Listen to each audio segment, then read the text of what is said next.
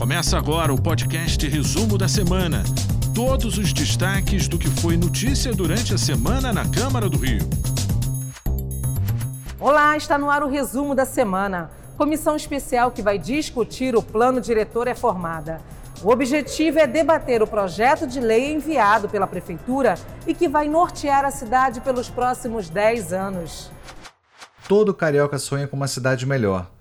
E para que socorra, são necessárias ações do poder público como investimentos e políticas públicas.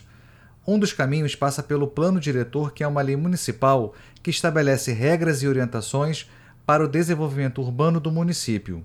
Ele é atualizado a cada 10 anos e trata de temas como mobilidade, meio ambiente e habitação e tantos outros. Os desafios é adequar a legislação a nossa realidade atual. A Prefeitura encaminhou à Câmara uma proposta de atualização do plano diretor da cidade. Para analisar o projeto, que tem 400 artigos e 23 anexos, uma comissão especial foi formada. O vereador Rafael Aluso Freitas é o presidente, Tainá de Paula, Rosa Fernandes e Alexandre Esquerdo, os vices, Dr. Rogério Amorim, o relator, e os parlamentares Jorge Felipe e Tarciso Mota estão na subrelatoria. A comissão especial do plano diretor se reúne no próximo dia 14 para estabelecer uma agenda de trabalho. Um ponto já foi definido. Os vereadores vão convidar o secretário municipal de Planejamento Urbano, o Washington Fajardo, para prestar esclarecimentos. No nosso entendimento, ainda faltam alguns pontos né, que, que devem ser abordados no texto original do plano. É, mas a gente já vai começar a botar a mão na massa e trabalhar desde já. Um dos programas do novo plano diretor já foi colocado em prática. O Reviver Centro já foi aprovado na Câmara Municipal e tem como objetivo revitalizar a área central da cidade. Parlamentares aprovaram o novo regime fiscal da cidade. Ele estabelece metas e ações a serem adotadas pela Prefeitura de acordo com a situação financeira do município. A sessão chegou a ser estendida por mais duas horas e foram quatro horas de muitos debates. E das 107 emendas apresentadas ao projeto, 41 foram aprovadas aqui em plenário. As emendas foram votadas em dois blocos e o projeto foi aprovado em primeira discussão por 37 votos a favor e 12 contrários e retornará em segunda discussão. E hoje à tarde os vereadores estiveram reunidos para avaliar as emendas e nós vamos acompanhar agora como foi essa reunião na reportagem do jornalista Renato Chapô. Foram quase quatro horas de reunião. Na pauta, a continuação da discussão das 104 emendas que os vereadores fizeram para o projeto de lei complementar do Executivo que cria um novo regime fiscal no município do Rio. O sistema funciona assim. Quando a capacidade de pagamento cair, a prefeitura poderá usar mecanismos conhecidos como gatilhos que autorizam o executivo a cortar gastos, extinguindo, por exemplo, fundos como o de conservação ambiental ou de ordem pública. O PLC número 4, como é conhecido o projeto do executivo, chegou à Câmara em março deste ano e vem sendo amplamente discutido. Técnicos da Câmara e representantes dos servidores também têm participado dos debates. Um dos pontos mais polêmicos da reunião foi a discussão sobre o plano de carreira dos servidores públicos municipais. De acordo com o projeto do Executivo, a Câmara deveria se responsabilizar por isso, mas os vereadores aprovaram uma emenda que transfere esta obrigação para a Prefeitura. De acordo com os parlamentares, os servidores não saem prejudicados. Na verdade, a lei ela não, não retira direito de servidor. É que numa situação de catástrofe do município, onde ele não tenha direito, dinheiro, recursos para honrar compromisso, o Poder Executivo não poderá ter iniciativa de leis que aumentem a despesa. A gente continua falando sobre o regime fiscal que foi aprovado no plenário da Câmara. Parlamentares comentaram o programa. Foram duas semanas encaixando reuniões no horário de almoço para que a gente não perdesse as oportunidades de debatermos é, todas as questões que achávamos importantes, principalmente para preservar os servidores, mas também para preservar os direitos e as posições dessa casa. Falar que as tratativas foram duras, as polêmicas foram várias, e, na minha opinião, Os servidores públicos merecem um agradecimento especial. Obrigada pela resistência e pela contribuição nesse processo. Esse projeto, na verdade, é muito importante para a cidade do Rio de Janeiro.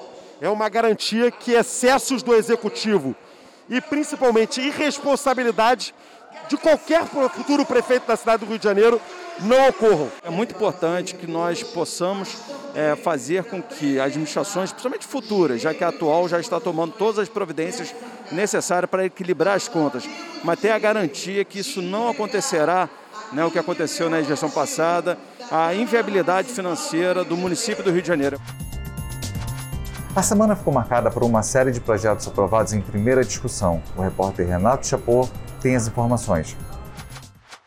Aprovado em primeira discussão o projeto que obriga o Poder Executivo Municipal a publicar na internet a ordem cronológica de pagamentos. O parlamento aprovou em primeira discussão também o projeto que cria a campanha permanente de conscientização sobre o câncer infantil no município do Rio. Os parlamentares aprovaram em primeira discussão o projeto que torna obrigatória a fixação de cartazes em braille com informações sobre produtos que estejam nas gôndolas de padarias, supermercados e grandes estabelecimentos comerciais.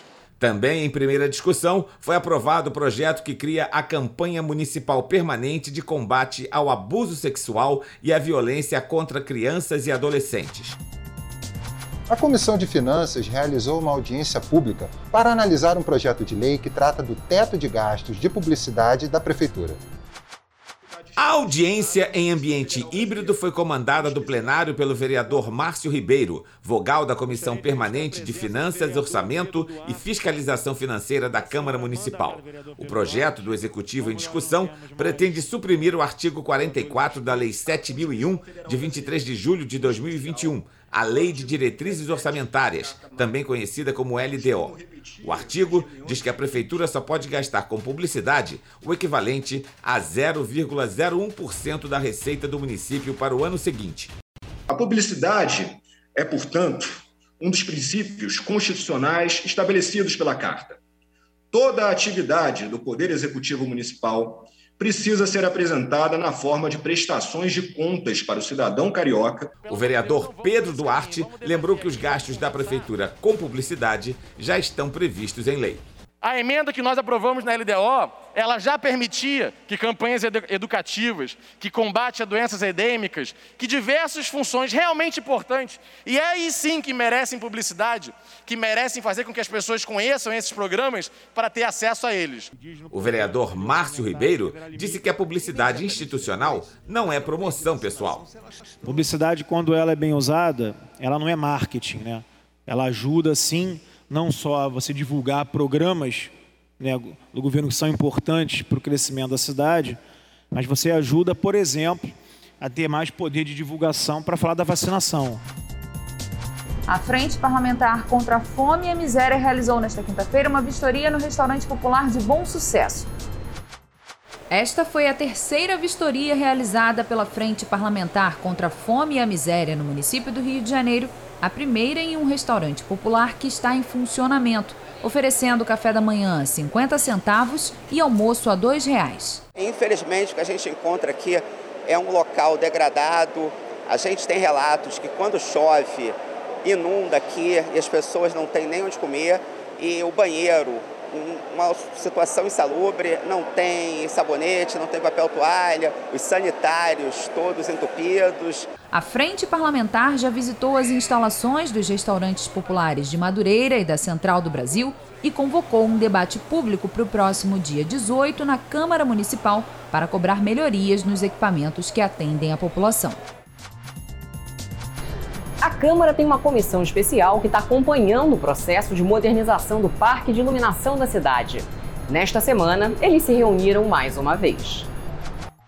Os vereadores da comissão especial que monitora o processo de modernização do parque de iluminação da cidade foram informados sobre os avanços e desafios do andamento do processo de revitalização da iluminação pública no Rio. 137 mil pontos de iluminação de LED já foram instalados, enquanto o objetivo era de 90 mil. No projeto estão previstas 2 mil câmeras instaladas até dezembro deste ano. em estações do BRT, túneis, nas ruas do centro e também em Campo Grande, na Zona Oeste. O presidente da Rio Luz disse que a estrutura de fibra da cidade não é boa e precisa de reparos. Quando a gente fala de cabeamento e infraestrutura de fibra, a gente está falando das câmeras, Wi-Fi e sensores.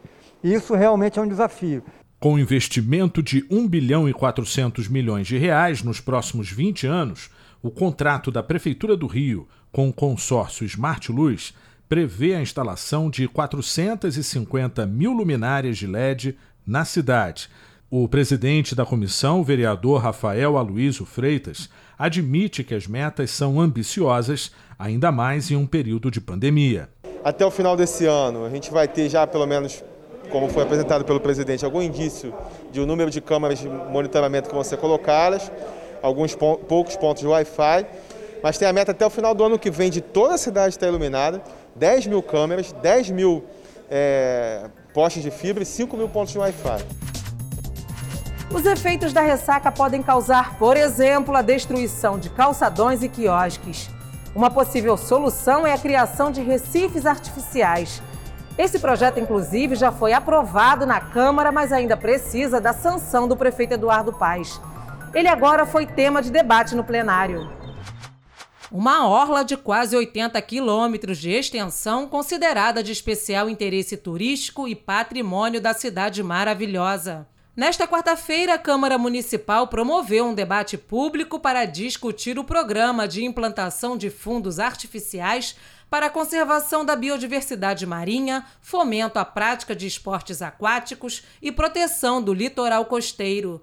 A Casa Legislativa aprovou uma lei de autoria dos vereadores Carlos Caiado, Carlos Bolsonaro e Marcelo Ará, que prevê a implantação dos recifes artificiais nas praias da cidade. De acordo com a proposta, além de estudos prévios de impacto ambiental para a instalação dos recifes, o poder público deverá criar um grupo de trabalho com a participação de órgãos ambientais, de navegação marítima e entidades da sociedade civil para elaborar um documento que determine quais os locais que serão prioritários para a implantação dos fundos artificiais. É preciso que seja feito com muita responsabilidade e muito rigor, porque tudo que é feito no mar tem que ser feito com muito estudo prévio, evitando efeitos colaterais indesejáveis. A tecnologia para a implantação dos fundos artificiais e os impactos ao meio ambiente fez parte de um estudo realizado pela COP UFRJ. É um projeto que joga com a natureza, respeita as leis da natureza, é, cria condições de proteção costeira. Tenho certeza que os fundos artificiais vão potencializar muito o turismo e vão resolver também o problema é, das calçadas. Tem uma previsão de criação de um grupo de trabalho e a gente espera que o Observatório Econômico do Rio, que a gente lançou recentemente na Prefeitura, possa também muito em breve fazer esse estudo atualizado do SEBRAE com esses números sobre a economia da praia. O presidente da Casa Legislativa, vereador Carlos Caiado, fez um balanço da audiência. Essa discussão foi em dois aspectos. O aspecto primeiro de a necessidade de obras emergenciais onde teve erosão é, em nossa orla, e o outro sobre a lei que nós aprovamos aqui no parlamento, que espero ser sancionada do prefeito, que trata dos fundos artificiais, que tem o objetivo é, ambiental e o objetivo também de conter esse problema estrutural da nossa orla e, ao mesmo tempo, também importante para o turismo. A Comissão de Esportes e Lazer mudou de nome. Parlamentares aprovaram um projeto que inclui a palavra eventos a ideia é dar mais apoio ao setor que foi muito atingido na pandemia. A gente sabe muito bem que o setor de eventos foi o primeiro a parar na nossa cidade, o último a retomar. E, e a importância dos eventos para a nossa cidade. Na semana em que foi comemorado o Dia dos Animais, a comissão especial que trata do tema realizou audiência pública. Um dos assuntos foi a construção do Hospital Veterinário Público, o primeiro da cidade. Maria Eduarda é dona de dois gatinhos e conta sobre a dificuldade para conseguir a castração de um deles. Por conta da pandemia, as castrações foram suspensas. A preocupação com a saúde dos bichos é um dos assuntos que faz parte das discussões da Câmara Municipal. Na data que celebra o Dia de São Francisco de Assis e o Dia Mundial dos Animais, o tema foi debatido na audiência pública virtual realizada pela Comissão Especial. A criação de um banco de rações, a vacinação contra a raiva e a instalação do primeiro hospital veterinário público do município do Rio foram alguns dos assuntos abordados.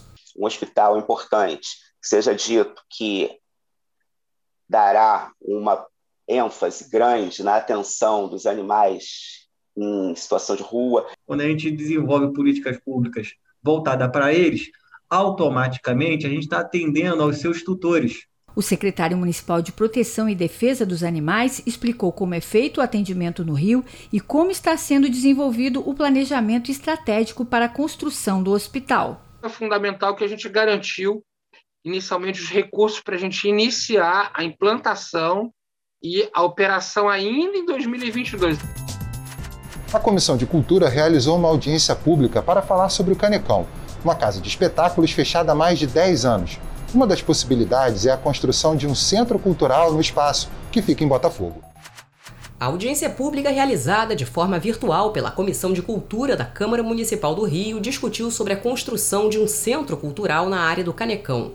O vereador Tarcísio Mota, vice-presidente da comissão, lamentou a ausência da Secretaria Municipal de Planejamento Urbano e da reitoria do FRJ. Isso prejudica, de uma certa medida, a possibilidade da audiência pública avançar diante do conhecimento sobre os reais motivos do projeto por parte da reitoria e por parte da prefeitura. Para Carlos Weiner, professor titular de Planejamento Urbano e Regional da UFRJ, é importante usar esse espaço para que os vereadores da comissão tomem ciência das ideias e sugestões para que a discussão avance. Somos favoráveis a um equipamento cultural de multiuso. Sim, somos favoráveis que esse equipamento cultural seja inserido na área ocupada hoje e não qualquer outro lugar. O vereador Raimon, presidente da Comissão de Cultura, sugeriu um novo encaminhamento e a marcação de uma nova audiência. Que esse projeto não vá à pauta antes de, de, de uma nova audiência que eles nos expliquem. Veja quem foi homenageado na Câmara Municipal. O vereador Raimon entregou o conjunto de medalhas Pedro Ernesto a José Batista Sobrinho. Ele é fundador e coordenador geral da Associação das Comunidades Vida Mariana, que tem como objetivo a erradicação da fome. O procurador do município, André Luiz Faria Miranda, recebeu a maior comenda do município. A iniciativa foi do vereador Márcio Ribeiro, que também homenageou a secretária de Ação Comunitária Marli Peçanha. O presidente da Casa, vereador Carlos Caiado, e a vice, a parlamentar Tânia Bastos, foram até a Marina da Glória ao encontro da família Sherman.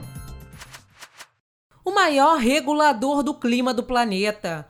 Todos os anos, os oceanos recebem de 8 a 10 milhões de toneladas de plásticos descartados pela ação do homem. A primeira família brasileira a dar a volta ao mundo no veleiro vai para a sua quarta expedição para falar da importância da preservação do meio ambiente. Uma viagem que deve durar cerca de dois anos com o objetivo de documentar e promover soluções para o lixo marinho em águas internacionais. A iniciativa recebeu o nome de Voz dos Oceanos. Nesta quinta-feira, a Câmara Municipal do Rio prestou uma dupla homenagem à família. Heloísa Schirman recebeu das mãos da primeira vice-presidente da Casa Legislativa, vereadora Tânia Bastos, a medalha Chiquinha Gonzaga. Eu fiquei assim muito emocionada porque eu já conhecia a história dessa mulher guerreira. Essa família representa muito na nossa sociedade carioca. Já o capitão Schirman foi condecorado com o conjunto de medalhas de mérito Pedro Ernesto pela presidente da Rio Tour, Daniela Maia. A Câmara hoje que fez esse, esse evento magnífico para a gente aqui, né? Uma oportunidade para a cidade do Rio de Janeiro, até para a gente divulgar essa questão do meio ambiente, que é tão importante. Em quase 40 anos velejando pelo mundo, a família Schirman já passou por 65 países, dando exemplos para aumentar a conscientização ambiental e combater a poluição marinha. Nossos alunos já estão trabalhando, estudando mais sobre a vida da família, sobre o trabalho tão importante da Voz dos Oceanos. Eles têm desenvolvido um trabalho incrível né, viajando pelo mundo, conscientizando. É muito importante ter embaixadores como esses, levando o nome do Brasil e da cidade do Rio de Janeiro para o mundo todo. Para o presidente da Casa Legislativa, vereador Carlos Caiado, autor das homenagens, a família Schirma leva uma mensagem do Rio de Janeiro para o mundo. Mais uma vez agora, eles estarão nessa caminhada, representando o Brasil e o Rio de Janeiro acolhe esse casal que fez história e vai fazer história. Essas foram as notícias do resumo da semana. Até a próxima. Você ouviu o podcast Resumo da Semana? Acompanhe as notícias sobre a Câmara do Rio em nosso site câmara.rio e nas nossas redes sociais, arroba Câmara Rio.